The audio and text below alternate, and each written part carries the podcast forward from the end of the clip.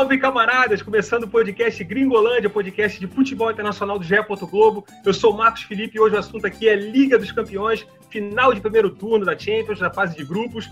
E a gente vai dar uma analisada como é que foi essa, essa Champions até aqui e também prever como vai ser as últimas três rodadas. E eu estou aqui com dois grandes craques do futebol internacional. Daniel Mundim, primeiramente. Salve, Mundim! Salve Marcão, salve todo mundo ligado aqui no Gringolândia, mais um Gringolândia de Champions, o primeiro turno acabou e estamos aqui ao lado de Rodrigo Lois. Salve Lois. Fala Mundim, grande abraço para o Marcão também, muito legal estar falando de Liga dos Campeões e vamos que vamos. Boa, boa. Seguinte, né, antes de a gente começar aqui, vender o nosso peixe aqui. A gente está na página especial de podcast da Globo, do, do GE.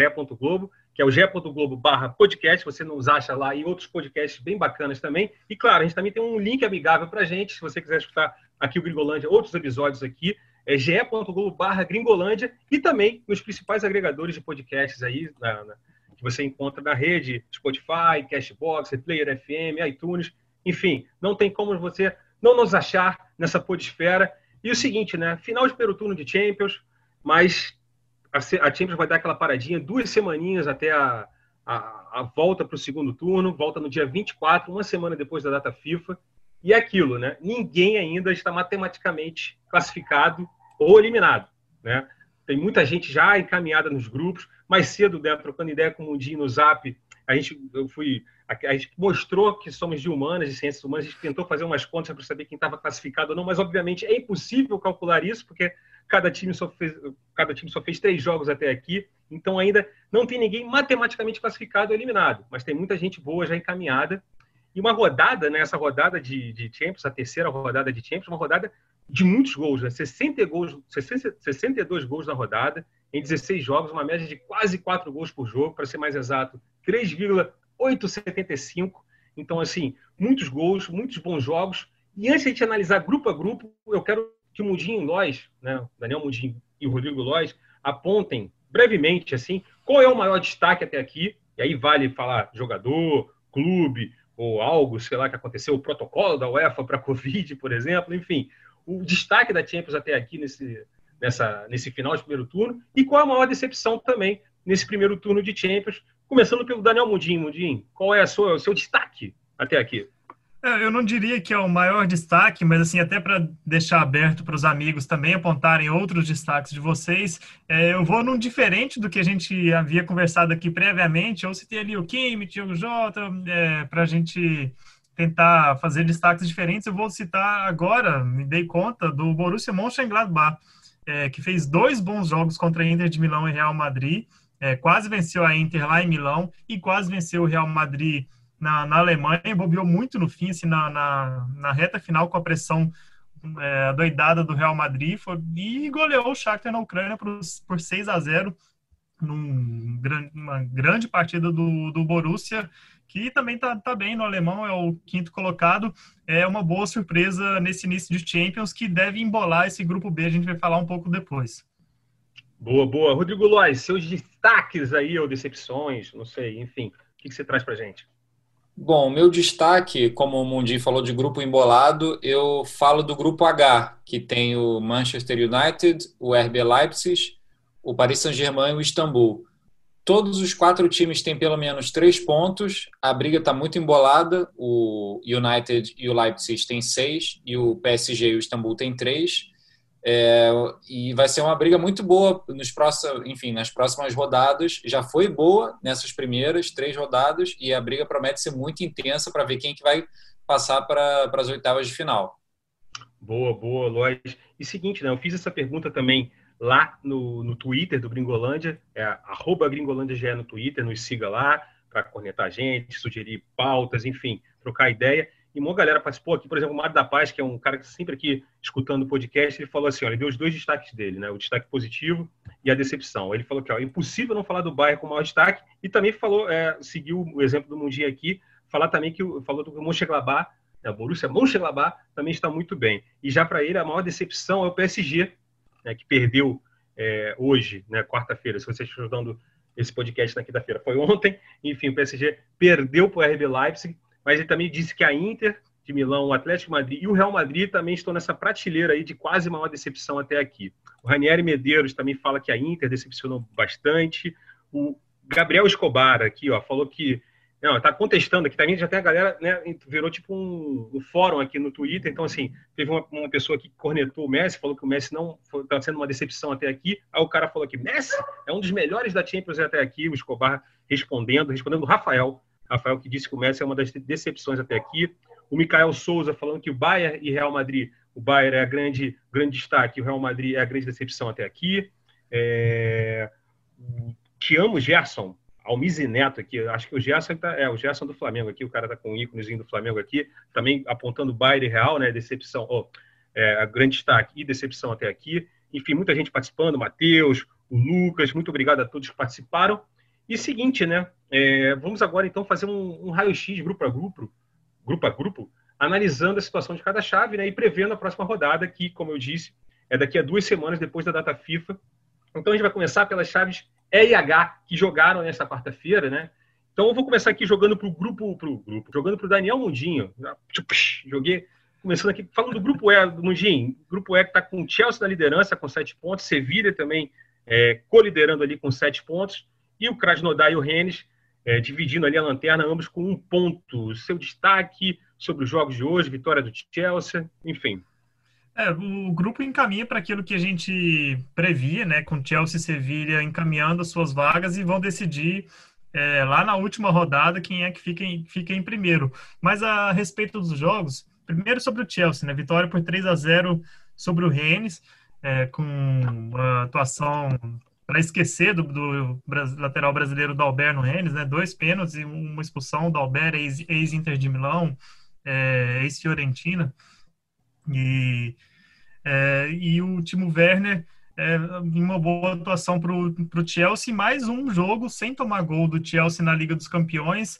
É, não tomou gol na Liga dos Campeões, o que é um, para mim, é a grande notícia para o Chelsea nessa temporada.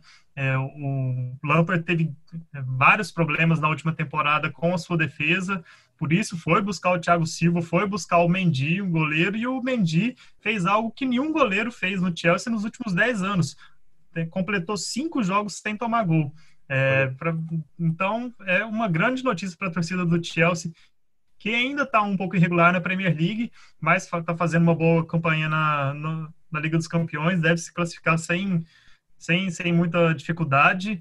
E eu acredito que vai ficar com a primeira posição. E o Sevilla, que venceu o Krasnodar por 3 a 2 em também um outro jogo incrível, conseguiu a virada no segundo tempo é, com um a menos e conquistou uma, uma ótima vitória diante do estreante Krasnodar para poder também ficar tranquilo. O empate já seria é, muito bom para a equipe espanhola, mas conseguiu arrancar essa, essa vitória no fim, essa virada no fim, o que deixa o Sevilha bem tranquilo e o, Sevilla, atual campeão da Liga Europa não deve disputar, não deve defender o seu título esse, essa temporada a Liga Europa vai ficar mais triste, né? Todo mundo acostumado ali, sempre esperando o Sevilha chegar e abocanhar ou chegar nas, na, nas fases agudas da Liga Europa. Dessa vez que o Sevilha vai disputar pelo menos as oitavas de final da Champions, né? Aleluia. É... Outro, eu queria também destacar, assim, é, você falou, né, já do Mendy, né, da sequência, e o Thiago Silva também, né, você citou, né, o Thiago Silva participando. Ele começou na estreia do Thiago Silva, é, estreou muito mal, falhando na, pelo Chelsea, mas depois engrenou, mostrou que o Thiago Silva ainda, Sim, tá mesmo veteraníssimo, né? Um, é um excelentíssimo zagueiro. Tá bem né? consistente, ele que foi poupado, ele e o Kepa, né? Não, não jogaram, não sequer viajaram para a Rússia contra o Krasnodar na última rodada. É, foi poupado dessa viagem e agora está cada vez mais confortável na defesa do Chelsea e é o que o Chelsea estava precisando. Foi a, gastou muito na, tempo, na temporada, mas pode, pode ser que um dos, o seu principal reforço da, da, da, temporada tenha vindo de graça, que é o Thiago Silva. E, e sobre o Eduardo Mendy, aquele negócio também, além de ter, de ter contratado o Mendy assim, para chegar no que desfocou o Rennes, né? Que o, o Mendy era, é, é, era, era, goleiro do Rennes, enfim, e, e desfalca o Rennes, que é um adversário direto nessa briga aí pela. No, quer dizer, adversário direto agora nem mais, né? Porque o Rennes está na lanterna da, da chave. Mas deu aquela desfalcadinha no, no adversário de Champions Eloy, mais alguma coisa a acrescentar nesse grupo ou a gente pode passar para o grupo F que você vai começar falando?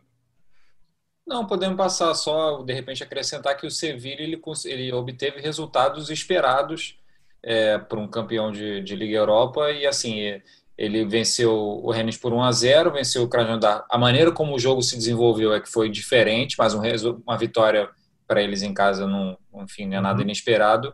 E o empate com o Chelsea sem gols, assim, com um time com um, um, orçamento bem maior. Então, assim, muito muito bom esse começo assim do Chelsea e do Sevilha. Boa, boa, boa. E no grupo F, né, grupo F que tem Borussia Dortmund, Lazio, Bruges e Zenit. Os resultados de hoje, Zenit empatou com a Lazio lá na Rússia, em São Petersburgo, por 1 a 1 e o Borussia Dortmund venceu o Bruges fora de casa por 3 a 0 Adivinhem quem fez gol? Quem fez gol, Lois, nesse jogo? Fala para mim. Erling Haaland, que é, cara... na verdade a pronúncia em norueguês deve ser bem diferente disso, né?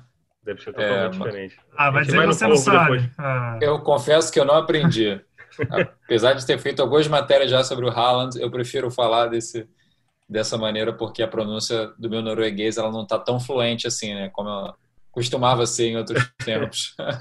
que isso. Hein? E, e ele, enfim, 11, 11 gols em Liga dos é, 11 jogos até agora, né, que o Haaland já disputou na carreira dele em Liga dos Campeões, 14 gols ele bateu a marca do. Ele fez tantos gols quanto o Adriano Imperador e o Ronaldo Fenômeno na história da Liga dos Campeões.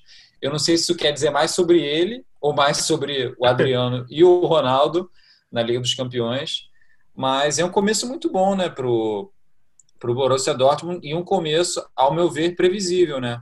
É, num grupo que, enfim, não é dos mais fortes. Acho que o Borussia tem total capacidade e deve continuar na liderança até o final da fase de grupos. Boa, boa. E uma coisa que eu falei, que eu não falei do outro grupo, é o seguinte, na rodada, a próxima rodada, né, a quarta rodada que acontece daqui a duas semanas, vai ser essa mesma rodada que aconteceu hoje, só que com mandos invertidos. Então, só voltando ali rapidinho no grupo E, a gente vai ter Rennes e Chelsea lá na França e Krasnodar e Sevilha lá na Rússia. Então, a Lazio vai receber o Zenit no Estádio Olímpico de Roma e o Borussia Dortmund vai pegar o Bruges lá na Alemanha, Borussia Dortmund do Haaland, que é o artilheiro da Liga dos Campeões até aqui, com quatro gols, ao lado do português Diogo Jota do Liverpool, do inglês Marcos Rashford do Manchester United e de Álvaro Morata, atacante espanhol da Juventus, que é o artilheiro da Champions League. Acredite se quiser, não é de bala, não é Cristiano Ronaldo, é Álvaro Morata, mas a gente vai falar um pouquinho mais à frente quando a gente entrar no grupo da Juventus. Então é o seguinte, só para dar a situação do grupo, o Borussia Dortmund lidera com seis pontos, a Lazio está em segundo com cinco, o Bruges tá em, tem quatro pontos e o Zenit um ponto. Então, assim, está tudo muito embolado. É óbvio que o Borussia Dortmund deve ficar com a vaga, como era esperado, né? Um clube muito mais tradicional, já foi campeão da Champions, inclusive, em 1997.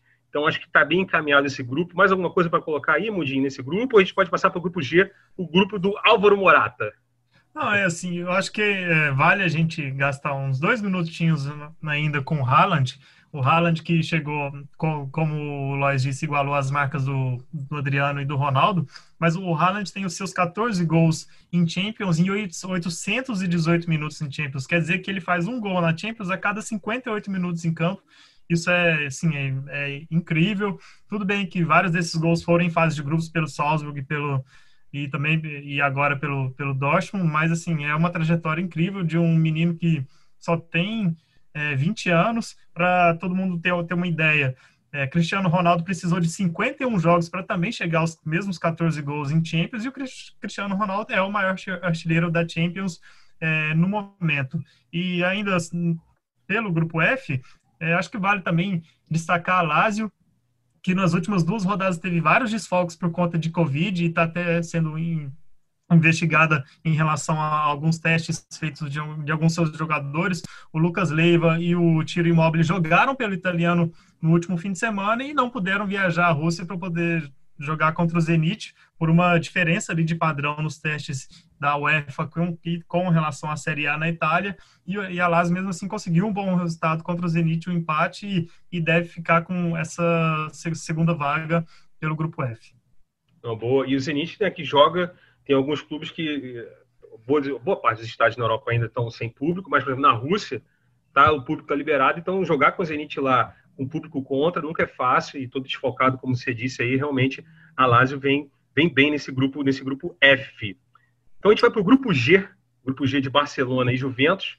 Né, o Barcelona venceu o Dinamo de Kiev hoje por 2 a 1 A Juventus venceu o Ferencváros fora de casa por 4 a 1 E aí eu jogo para você Rodrigo Lois, o que, que se destaca nessa partida? Você fez o jogo do Barcelona mais cedo aqui, no tempo real, pelo GE.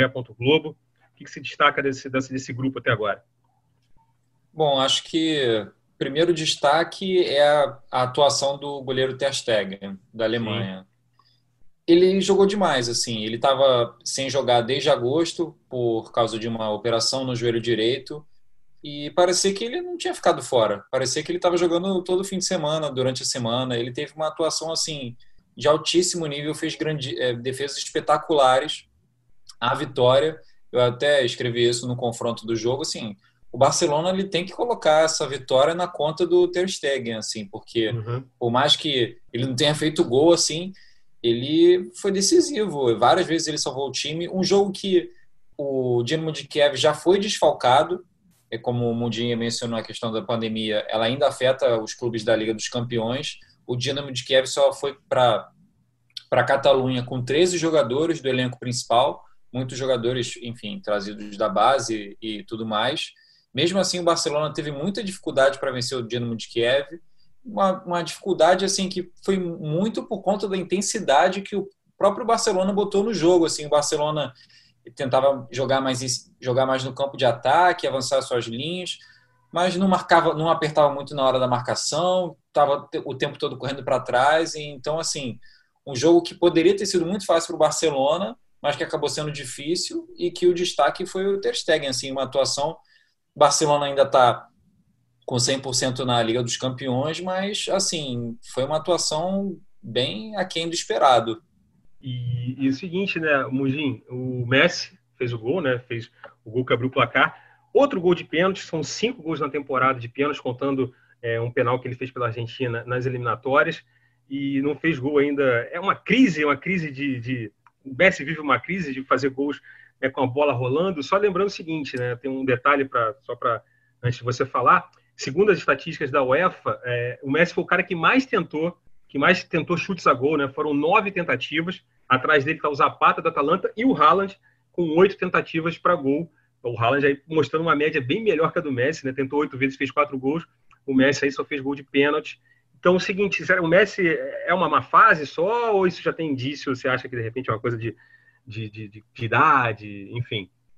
Ah, eu para eu me atrever a dizer que o Messi está em uma fase só depois de duas temporadas assim com menos de 20 gols, assim, porque eu, eu jamais vou me atrever a dizer que o, o Messi está em uma fase depois do que ele fez no, na, nos últimos é, 12 anos, né? Mas é como, mas você destacou uma, uma boa estatística que mostra que ele é, tá tentando, né? Ele tá tentando. Ele tem nove tentativas. Foi quem mais acertou o alvo na, na, Champions até o momento. São nove tentativas. E aí a diferença de média para o Haaland. O Haaland, ele normalmente ele recebe essa bola já dentro da área para poder dar o toque final, enquanto o Messi ele constrói toda a jogada e é aquela jogada que a gente tá, tá acostumado a ver, né? Ele rece, receber na ponta direita, passa por todo mundo, corta chega para o meio e, e vai dar a finalização, ou ele com, tenta tabelar com alguém e normalmente as finalizações dele são da, da entrada da área. É, ele, ele, ele tem passe por muito mais uma, marcadores para poder construir a sua jogada e mesmo assim acertou o gol nove vezes e fez, fez dois gols, né, com todos de pênalti. O último gol dele com a bola rolando foi contra o Napoli, né, no jogo de volta das oitavas de final da temporada passada e o Messi também fez um gol de pênalti pela Argentina nas últimas eliminatórias. Acho que passa um pouco mais da, da mudança de estilo, da é, mudança. Chegada do Koeman também. Chegada ali, do né? Koeman, assim, ele tem que agora se acostumar que tem, tem outros jogadores do lado dele.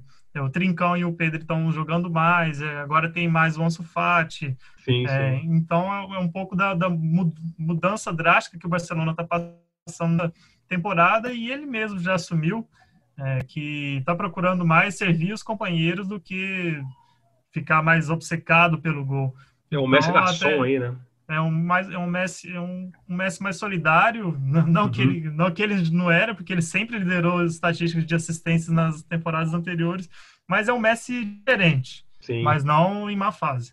E o seguinte, só para é, assim, eu, eu, assisti os dois últimos jogos do Barcelona no final de semana é, empatou, acho que foi com o Eibar agora, se não me engano, né? Foi um tropeço, mas assim, martelou. Mas o espírito do Messi dentro do campo, assim, eu vejo o Messi, obviamente, depois, isso tudo depois da, da, da saída do Bartomeu, do presidente, né, José Maria Bartomeu, assim, o semblante do Messi, ele teve deu um abraço no Kuma numa rodada passada, assim, um abraço é, na, bem carinhoso assim no Kuma. Hoje também, quando o Piquet fez o gol, ele também ele fala, fala Piquet, a segunda imprensa espanhola nesse nesse nesse entreveiro todo, ele tinha ficado meio que chateado com o Piquet, o Piquet não tinha tomado as dores dele, mas parece que está tudo bem, assim, tudo assim, o Messi rindo em campo. Então, se de repente a bola não está entrando com bola rolando, mas ele está ali servindo os companheiros, está dando moral para o time. E falando sobre o Piquet rapidinho, um número bacana, né? Que ele igualou o Elgueira, Elgueira, ex-zagueiro do Real Madrid, como zagueiro com mais gols na Champions, é 15 gols. E legal que tem um fato também, o Sérgio Ramos chegou a 100 gols, mas aí já um, contando todas as competições, a gente fala daqui a pouco quando entrar no grupo do Real Madrid. E aí eu quero falar da Juventus, o Mundinho, rapidinho, você fez o jogo da Juventus. Morata fez dois gols, o Dybala fez os seus dois primeiros gols na temporada, né? O Dybala fez os outros dois gols do Juventus, contando com a colaboração ali da, da, da zaga. É, na verdade, eu acho que a UEFA deu gol contra pro Dybala. Do... Ah, então só foi. Mas beleza, o Dybala fez é. pelo menos um gol, fez o seu primeiro Sim. gol na temporada. A questão é, foi 4x1, e a gente falou que o Messi ali, uma fase e tal, não sei o quê. O Cristiano Ronaldo não fez gol no 4x1. Não fez, então, mas, tent, né, mas, tentou bastante. Também não. Deu passe, não, né? Deu, deu, é, deu, deu passe, tá, buscou muito. É, o Morato poderia ter feito três gols, mas em uma jogada em que ele foi lançado pelo Cristiano Ronaldo, ele estava com o gol à sua frente, ele preferiu o passe para o Cristiano Ronaldo, que foi desarmado na hora da finalização. Sim, o Cristiano Ronaldo jogou, jogou bem, assim, teve, teve, uma atuação, só não, não vou dar para dizer que é nível Cristiano Ronaldo, porque ele poderia ter tido pelo menos guardado aí pelo menos um e tentou bastante, assim, tentou, tentou o tempo uhum. inteiro. É, e ainda mais num jogo como esse, uma goleada com falhas clamorosas assim, da, da defesa e você olhar e não ver nenhum gol do Cristiano, Cristiano e dois do Morata é de se estranhar mesmo. É estranho, é estranho, né? Tipo, 2020 tá aí para isso, né? É, um, um ano muito louco. E é. só um detalhe, né? O Morata podia ter sete gols nessa Champions, né? Obrigado, VAR, porque na, no jogo contra o Barcelona ele teve foi três gols anulados, né? Contra o Barcelona. Então era surrealmente ser muito mais louco que já está sendo o Morata ali na artilharia. Ó, a gente tem uma pilha aqui com o Morata, o Morata é bom jogador e tal, mas é que. Tá surpreendendo. Né? Mas está surpreendendo, né? É. E, e, só sobre fechando aqui a situação desse grupo, né? Enfim, um grupo que a gente já sabe que vai dar, não tem jeito. O Barcelona está com nove pontos, a Juventus está com seis, o Dinamo de Kiev e o Ferencváros estão na lanterna com um ponto. Na próxima rodada, o, o Dinamo de Kiev recebe o Barcelona, Barcelona lá na Ucrânia e a Juventus recebe o Ferencváros lá na Arena Turim. Então, assim, vai ficar a briga ali né, na, na, na, na, rodada seguinte, depois dessa da rodada dia 24. A rodada dia 24, no começo de dezembro ali, vai ter um embate é, Barcelona e Juventus, e aí vai ser o tira-tema para ver quem vai ficar com a primeira vaga desse grupo. Certo? Podemos passar para o grupo H? Grupo H que teve zebra. Zebra de time jogando com camisa de zebra, né? a gente pode falar, já posso entrar no H? Alguém quer falar uma coisa? Lois, Não, só, coisa? só rapidinho ainda sobre a Juventus. O Arthur foi titular pela primeira vez na Champions, né, na terceira rodada ele que já havia sido titular três vezes no Campeonato Italiano, mas foi substituído no intervalo. É, e assim, aparentemente. Ainda tá se achando sem, lá, né, cara? É, é, aparentemente sem nenhum problema clínico nem nada. É, o Bentancur entrou no lugar dele e mostrou um pouco do que o Pirlo espera de, de, um jogador dessa posição, que é chegar um pouco mais à frente, o que a gente sabe que não é muito o estilo do, do Arthur. O Arthur não, não faz gols e não dá muito assistência. Ele é mais um organizador de jogo. Tanto Sim. é que ele fez, o primeiro tempo dele foi teve 36 passos, só um errado, é, só que é muito passe para poder abrir o jogo. É, não, é, não, seria assim, até leviano dizer que é um passe para o lado, mas é um passe para abrir o jogo, um passe para poder encontrar alguém mais livre. Só que é, às vezes isso não faz o jogo evoluir da forma que o Pirlo quer. E o Bentancur já entrou, já estava presente sempre dentro da área. Um, é um estilo um pouco diferente do Arthur, então a gente vê ele, o Arthur que está convocado por, pelo Tite para os próximos jogos da seleção, com muita dificuldade aí de se consolidar na Juventus nesse momento. Boa, boa, boa. Então aqui, ó, vamos passar para o grupo H, grupo H que tem Manchester United, Leipzig, Paris Saint-Germain, Istambul, Bas Basaksehir, acho que falei certo. E seguinte, né, o Istambul, esse aí justamente o Basaksehir, aprontou para cima do Manchester United hoje, 2 a 1 hoje, quarta-feira, sempre lembrando, a gente está gravando esse podcast na quarta-feira, mas você pode estar escutando esse podcast aí na quinta-feira, lavando a loucinha e tal, tudo mais. Então, a, a rodada de quarta-feira da Champions, teve essa zebra e o Manchester United jogando com aquela camisa horrorosa, aquela terceira camisa que são várias listas, assim, que parece uma zebra, inclusive. Então, o Manchester, voltando assim, acho que está vindo, né, o Rodrigo Lois, é, os ventos da Premier League, da má fase do, do, do Manchester United na Premier League, que não estava acontecendo no, no, no, na Liga dos Campeões, tinha vencido as suas duas primeiras partidas, vencido bem, inclusive o Paris Saint-Germain. Esses ventos da Premier League estão chegando ali na, na, na, na, na Liga dos Campeões e o Manchester foi muito mal hoje, né? É, um comentário rápido, essa camisa realmente ela é horrorosa, assim. Nossa, é, é. Eu não essa sou eu não sou designer, eu não sou estilista. A minha modesta opinião é de que essa camisa é horrorosa. Pois é, Dito é, merecia isso, perder, né? Dito isso, é, tem uma coisa interessante do Manchester United que foi a reta final de temporada passada foi muito boa que o Manchester United conseguiu a vaga na Liga dos Campeões, ele foi relativamente bem na Liga Europa. Então ele fez uma um final de temporada passada muito bom. Esse começo agora, assim, óbvio, teve a vitória sobre o, o Paris Saint-Germain na Liga dos Campeões, mas como você ressaltou, o começo do campeonato inglês não é bom. E, e o patamar de cobrança para o time agora é diferente do que da temporada passada. Exatamente. Você teve, você teve reforços, você já tem o Bruno Fernandes há mais tempo, é, então você tem uma série de, de, de fatores assim para o time ser mais cobrado por um desempenho melhor assim e realmente uma zebra grande perder para o Istambul é, fora de casa é mas é um, é um placar que, que é um resultado que não é para acontecer uma derrota assim. E um e... resultado que embolou o grupo todo né? Agora exatamente o Manchester United está com seis pontos aí vem o Leipzig vem com seis pontos o Leipzig que venceu o Paris Saint-Germain também por 2 a 1 um, né? Detalhe, Paris Saint-Germain muito desfalcado, sem Neymar e Mbappé para começo de conversa, Verratti também fora, Draxler também fora, e o Thomas Tuchel ali inventando um pouquinho, né, Mondinho? Eu não sei. Ele meteu o Marquinhos de volante e o Danilo, né, português Danilo, contratado agora nessa, nessa última janela, é, junto ao Porto, de zagueiro, sendo que o Danilo é volante. Então, assim, tudo bem que o time tá cheio de desfalque e tal, mas seu Tuchel aí tá inventando, né? É, a gente é. até tem falado disso, porque não é a primeira vez que o Tuchel opta por, por, por, essa escalação. No francês, ele também botou o Danilo de zagueiro e o Marquinhos de volante, quando o Marquinhos voltou é, de, de lesão. O Marquinhos voltou como volante. O Marquinhos era escalado como volante em vários jogos da, da temporada passada, mas aí você tinha o Thiago Silva, né? Tinha o Thiago, o Thiago Silva, Silva e o Kimpembe é, ali atrás. E, e, o Kimpembe, e o, Kim, e o Kimpembe contra o Leipzig foi, recebeu nota 3, o equipe teve uma anotação bem ruim. É, Kimpembe é aquele cara, é aquele zagueiro superestimado aí da, da, da é um Stones francês aí, moral, vamos botar. Pois é. João Stones, mas... para quem não conhece, João Stones do Manchester City. Enfim, aqueles caras super valorizados aí. Exatamente, mas assim, é só um. Se, se dá certo ou não, a gente fala aqui que parece não estar dando. E o Tuchel está cada vez mais pressionado, assim.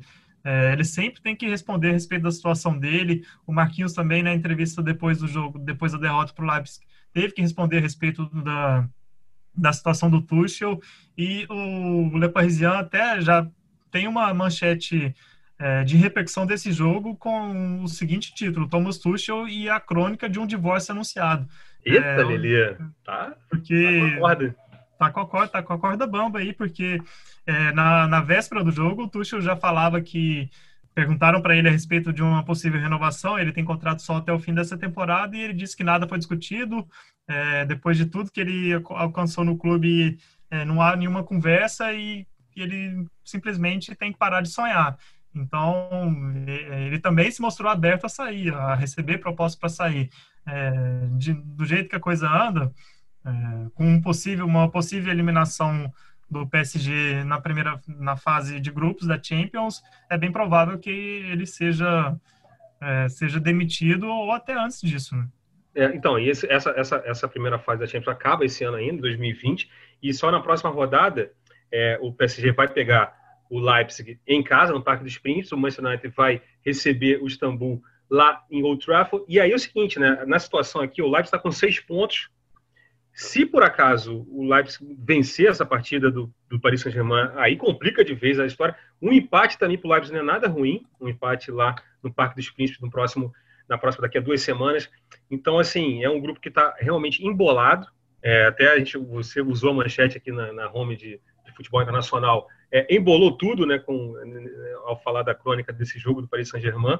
Então, é seguinte, é impressionante, né? Porque o Leipzig ninguém tinha, esperava, né? É, é, tinha tomado uma sapecada do United na última rodada, 5 a 0 e o PSG conquistado a sua primeira vitória, todo mundo achou que o PSG ia, é, ia construir seu, é, seu caminho tranquilo. Começou ganhando por 1 a 0 teve um pênalti perdido pelo Di Maria quando estava 1 a 0 e aí tomou a virada, ou seja, é realmente uma tragédia semi-anunciada aí para o Paris nessa Liga dos Campeões até agora. Verdade, né? E lembrando assim, Neymar, é, provavelmente para esse jogo, para esse jogo contra o Leipzig, o Neymar e o Mbappé devem estar, devem voltar. Caso não aconteça, né, tem o famoso vírus FIFA também. Além do Covid, tem um vírus FIFA que sempre tem, que é a data FIFA, quando os jogadores voltam é, de suas seleções, podem voltar lesionados e tal. Vamos torcer para que não aconteça isso, mas o, o, a princípio, nesse jogo de volta, né, do, no, no, retorno, né, a rodada do primeiro turno, é, o PSG deve contar com Neymar e Mbappé e aí já é um, né? Nossa senhora, o time muda pra caramba. De, quase falei um palavrão aqui agora, né? Priscila Carvalho, nossa gerente, se tá escutando aqui, ó, viu? Lembrei de você na hora que eu ia falar um palavrão aqui. Mas enfim, é, mais alguma coisa para colocar desse grupo aí, Lois? É, a gente pode passar agora para os grupos que tiveram jogos na terça-feira. Grupo, grupo A, que tem o Bayern de Munique aí voando, por exemplo. Não, podemos ir para o grupo A. e comentar só dos desfalques do PSG. Neymar, Mbappé, Icardi também, que é titular, o Verratti e, e, os outros dois não são titulares, mas enfim, são muito utilizados, que são o Draxler e o Bernard. É, vamos falar do grupo A. Não, boa, boa. Passando para o grupo A, né, o Bayern de, Munique absoluto, né, como se esperava, é, líder da chave completo, né, nove pontos, três jogos, três vitórias, 12 gols pró, apenas três gols sofridos, é, enfim, ganhou do Salzburg por 6 a 2 e o Atlético Madrid vem na segunda posição com quatro pontos, empatou com o Lokomotiv, né, fora de casa, lá em Moscou, que o Lokomotiv que está com dois pontos na chave, e o Salzburg é o lanterna com um ponto. Então, na próxima rodada, esses mandos se invertem, o Atlético Madrid recebe o Lokomotiv, o Bayern recebe o Salzburg. Então, Mundim, é, o Bayern de Munique, né, como se esperava, é o líder incontestável, 14 vitórias seguidas em Champions, contando essa temporada e a última. E o Kimmich e o Neuer né, participaram, inclusive, desses 14 jogos. Então, eles superaram, não superaram não, igualaram a marca do Cristiano Ronaldo, que tinha atingido também, com, nos tempos de Real Madrid, essa marca na temporada 2015-2016, se não me engano. Enfim, é um grupo que acho que, e até colocando né, o Bayern de Munique, que acho que é o grande favorito, e o Bayern de Munique faz, é, é, vai, ter, vai estar ali liderando o nosso Power Ranking, né, que você sempre prepara e sobe às quintas-feiras aqui no GE. Globo, né, que a gente coloca ali os 10 principais favoritos ao título da Liga dos Campeões. Então, um pouquinho desse grupo, Mundinho, o que, que você acha? É, é sim, o Bayern de Munique, nada além do que a gente já, já previa. É, apesar de que fez seus fez quatro, quatro gols da goleada, é, foram feitos nos últimos 15 minutos, o que é algo inédito na história da time. Tava 2 a 2 ali, né? Tava 2 a 2 tá... pois é. E aí, de repente, virou goleada. E é isso. E o Bayern de Munique é isso. É, ele consegue com, construir as suas vitórias, a, às vezes parece que quando quer, assim, porque o adversário não consegue aguentar tanta pressão o tempo inteiro. E o Bayern tem jogadores muito decisivos, né? Tem o melhor centroavante do momento e tem o talvez o acho que o melhor meio-campista do, no, é, do, do, momento, que é o Kimmich, e o Neuer que está se mostrando novamente se, sim, está se colocando novamente entre os top, no top 3 de goleiros é, no, no, futebol mundial no momento. É, nunca deixou esse, essa prateleira né, nos últimos 10, nos últimos quase 6, 7 anos e agora voltou à sua grande, à sua grande fase. É, mas o Bayern é isso. É, e além do mais, ainda tem, ainda tem o banco, né? O Sané, Sané contra o, o Salzburg foi, foi banco, o Douglas Costa sempre pode entrar e causar aquele rebuliço. É, ou seja, assim, é, acho que a gente só vai ver esse time ter uma grande prova mesmo na Champions lá nas, nas quartas de final em, em diante. Antes disso, é bem, é bem, difícil, assim, já passeou contra o Atlético de Madrid, é, provavelmente vai ter uma vitória tranquila na, na última rodada, e em relação ao Atlético, é, por mais que ele queira se complicar, eu acho que vai conseguir avançar sem com tranquilidade. É, não pode tropeçar, né? Contra o Locomotivo em casa, por exemplo, na, na, na, próxima rodada, tem que se impor, ganhar, conseguir vitória, porque depois, é, na última rodada, se deixar para a última rodada, vai pegar justamente o Bayern de Munique na última rodada de fase de grupos. Podemos passar para o grupo B, Lois? Eu Sim, quero, por favor. É, então, boa, porque o Lois fez Inter, Inter de Milão e Real Madrid, Real Madrid e Inter de Milão, na verdade, um jogo lá no Alfredo de Stefano, lembrando que o Real Madrid está mandando seus jogos no, no, seu estádio, né, que fica anexo ali ao, ao centro de treinamentos, porque o Santiago Bernabéu está em obras, e até, é até estranho, né, quando você vê um jogo do Real Madrid, eu sempre ainda fico meio é, admirado, assim, você olha que estádiozinho pequenininho, acanhadinho, né, bonitinho, tudo bonito, gramado lindo, por exemplo, gramado sete vezes, milhões de vezes melhor que o do Maracanã, por exemplo, mas é, é sempre estranho. E aí o Real Madrid conseguiu, no sufoco danado, vencer a Inter de Milão, né, por 3 a 2 e seguiu vivo, né? Se, era, se perde o jogo, aí a coisa complicava, né, lógico.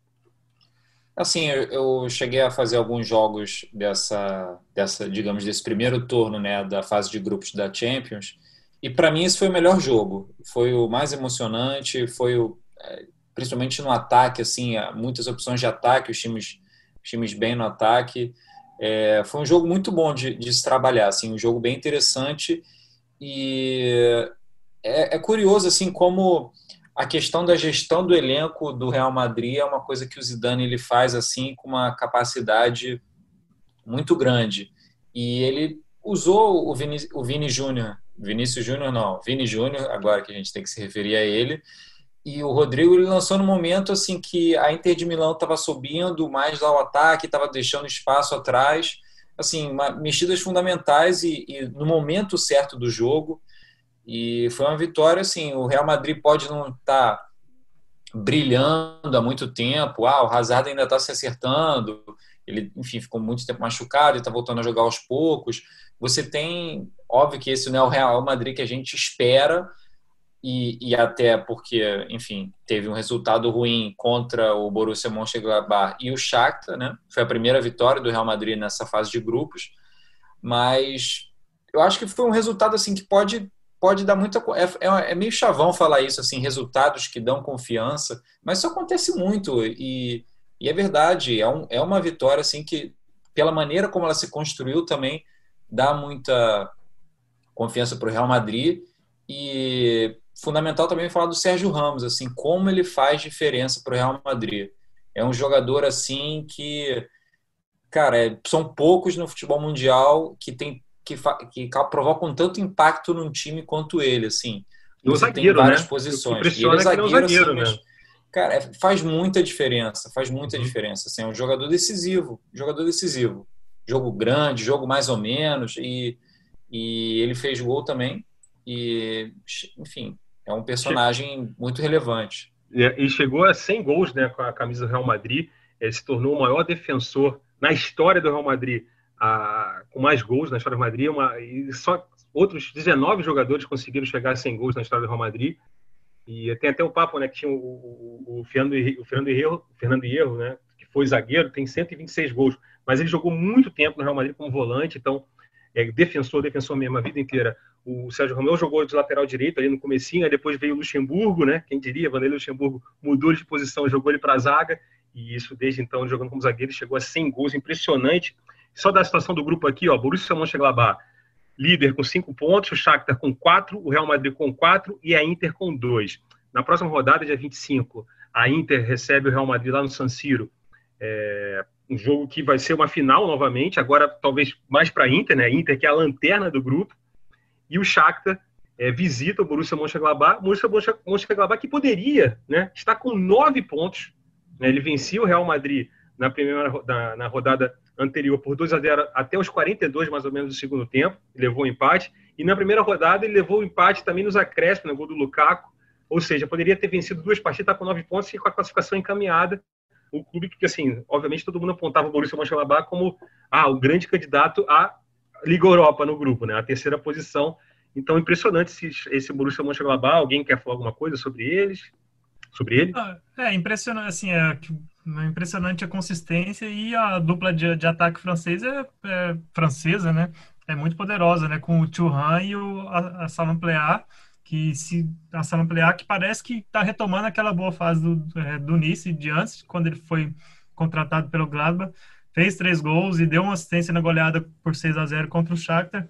Eu acho que é, é o Borussia vai bagunçar esse grupo aí que todo mundo imaginava que Real e Inter encaminhariam suas vagas.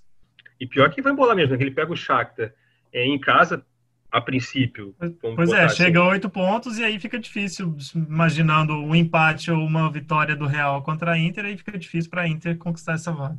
Pois é, complicou para a turma do Antônio Conte lá, um time que é, investiu bastante, é um time que, pô, você tem ali uma dupla de ataque, Lukaku e Lautaro, né, arrebentando, mas, assim, não dá para descartar ainda. É, é muito possível que a, Inter pode tranquilamente vencer o Real Madrid. Tranquilamente não, né? Mas é, vencer o Real Madrid é, em casa, no Giuseppe Meazza. Então, é o seguinte, é um, é um grupo que também está embolado, bastante embolado. E o grupo está bonito, jogos bons.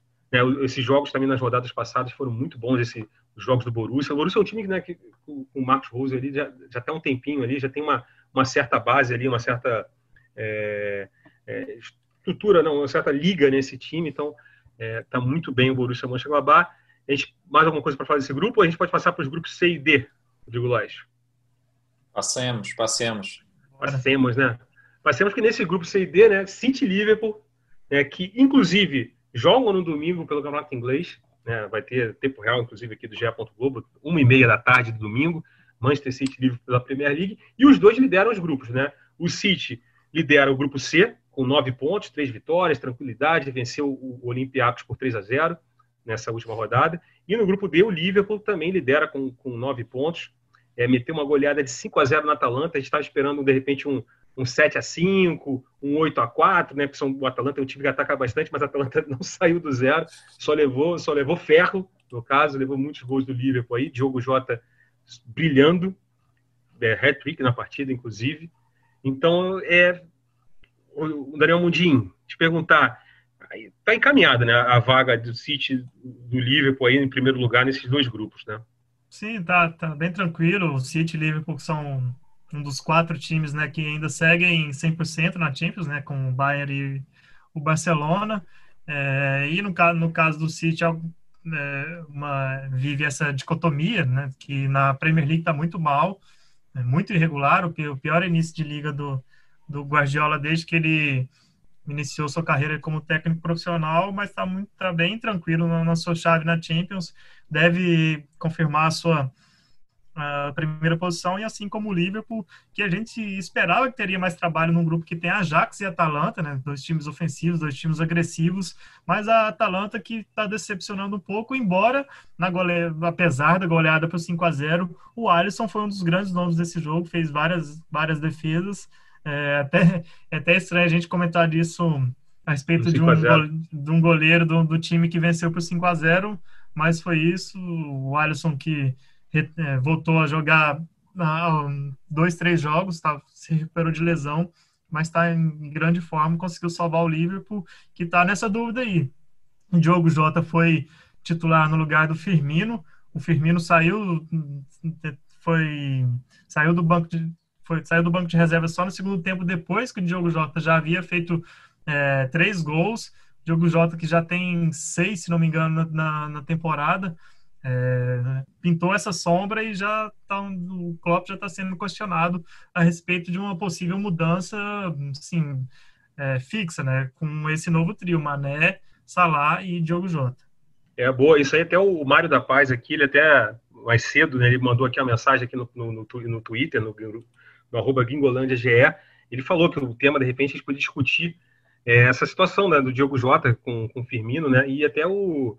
É, tá virando uma sombra mesmo, a imprensa inglesa está falando muito disso, que, que, que, o Diogo Jota pode ser, de repente, esse jogador. É uma característica diferente, né, geralmente o, o Firmino é o cara que dá mais a liga, é um cara mais garçom, é um cara que puxa mais a camisa 10, né, que puxa mais a, a organização ali para esse trio, mas, enfim, é mais uma opção para o Liverpool, uma coisa que todo mundo reclamava na temporada passada, que faltava banco de repente ao Liverpool, agora não. Né? O Klopp, o Jürgen Klopp agora tem essa dor de cabeça, entre aspas, mas ele até deu uma entrevista que ele falou que ele gosta de ter essa dor de cabeça, de ter opções para trabalhar o time.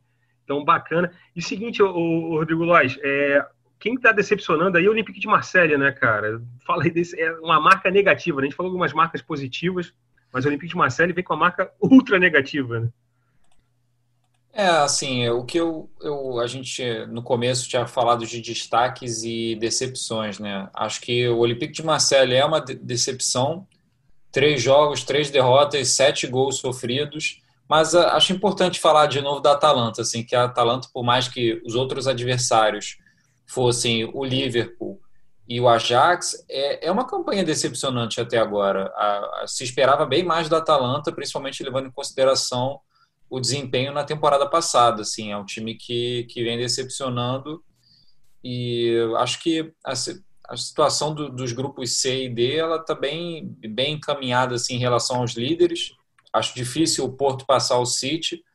O City que venceu o, o Olympiacos hoje, nessa quarta-feira, por 3 a 0 com o gol do Gabriel Jesus, que estava mais de 40 dias sem jogar, voltou, se recuperou de uma lesão muscular e voltou fazendo gol.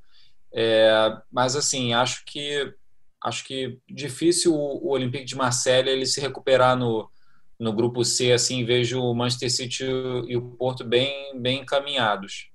Então, só dando a situação do grupo, ó, no grupo C, o Manchester City é o líder com nove pontos, três vitórias, nove gols prós, um, um gol só sofrido. O Porto vem em segundo com seis pontos. O Porto que venceu o Olympique de Marseille por 3 a 0. O Olympiacos está com três pontos, o Olympique de Marseille é o lanterna com zero. É o recorde negativo é o seguinte, né? Além dessas três derrotas, dessas três derrotas nessa temporada, somam-se mais nove derrotas de suas participações em edições antigas da Champions, um recorde, somando são 12 derrotas seguidas do Olympique de Marseille em Champions. É um recorde negativo. A gente falou que o Bayern conseguiu 14 vitórias seguidas, um recorde também. O, o Olympique de Marseille é o oposto do Bayern de Munique da Champions. O Bayern de Munique é o grande time da Champions, o Olympique de Marseille é é o pior time da Champions, assim, até agora. E no grupo D, o Liverpool lidera com nove pontos, o Ajax e o Atalanta dividem ali a segundo posto com quatro pontos, só que o Ajax, nos critérios de desempate, está é, tá na frente, e o Midland, é, enfim, é natural, é o último lanterna do grupo aqui também, com zero pontos, nenhum ponto conquistado. Na próxima rodada, o City é, visita o Olympiacos, no grupo C, o Olympique de Marseille recebe o Porto lá em, na França, lá na França. O Ajax sai para jogar contra o Midland e o Liverpool recebe o Atalanta no Anfield Road, não, não, Anfield, não, em Anfield Road pela, pelo grupo D, né, na, daqui a duas semanas, quando a Champions voltar depois da data FIFA. Eu acho que é isso, passamos aqui todos os grupos. É, a gente está com preocupação de fazer um podcast muito longo, eu não sei se ficou muito longo, eu não estou cronometrando, está cronometrando, Mundinho? Acho que estamos nos 50 minutos. É tudo bonito. Uma hora, né? Uma hora, você chegou aqui, tá ótimo. É. é. muito obrigado a você que nos escutou aqui, até aqui. Podcast Gringolândia, edição 81, falando de Champions aqui. É, vamos para recados finais aqui, né? Recado final. Rodrigo Loja, recado final aqui no Gringolândia. Recado final. Semana que vem tem jogos decisivos da Liga das Nações para ver quem avança. E também temos eliminatórias da Copa do Mundo de 2002, 2022, com seleção brasileira jogando. 2002 já ganhamos. Pô, 2022 é, pegou o ainda, fosse, né? Quem dera, ainda não. Ainda não. Vou te é. falar que seria legal voltar em 2002, hein? Enfim. Porra. Mas, Daniel Mundin, seu destaque final. Eu estava aqui pensando sobre a Atalanta, o Lois estava falando da Atalanta e eu concordo que realmente está decepcionando, mas é bom a gente lembrar que na temporada passada a Atalanta oh. chegou a na quinta rodada com um ponto só, depois de ter tomado 5 a 1 do City e 4 a 0 do Dinamo, Dinamo de Zagreb, e mesmo assim passou e virou essa sensação, né? Então, é o meu recado final é que a, mesmo que a gente tenha tido várias conclusões aí a respeito da, da Champions depois de três rodadas, é, muitas surpresas podem acontecer. Não duvide de Tian Piero Gasperini, técnico da Atalanta, excelente treinador. Tá tipo que... pesquisa, pesquisa das eleições para os Estados Unidos. Não tire conclusões antes da hora. Exatamente. É. Tudo pode mudar, né? Tudo pode mudar na Champions. Como a gente disse, matematicamente, aqui no programa do, do episódio, ninguém está classificado ainda, ninguém está eliminado também, matematicamente falando. Tem muita gente encaminhada, é verdade. Então é isso. Eu sou o Marcos Felipe, estava aqui com Daniel Mundim e Rodrigo Lois é, com a edição de Bruno Mesquita, coordenação de Rafa Barros e André Amaral. Acho que é isso, foi o Gringolândia. Semana que vem a gente volta falando aí, como o Lodge falou, de eliminatórias, Liga das Nações. Enfim, é isso. Até mais, tchau, tchau, até a próxima. Valeu, um abraço.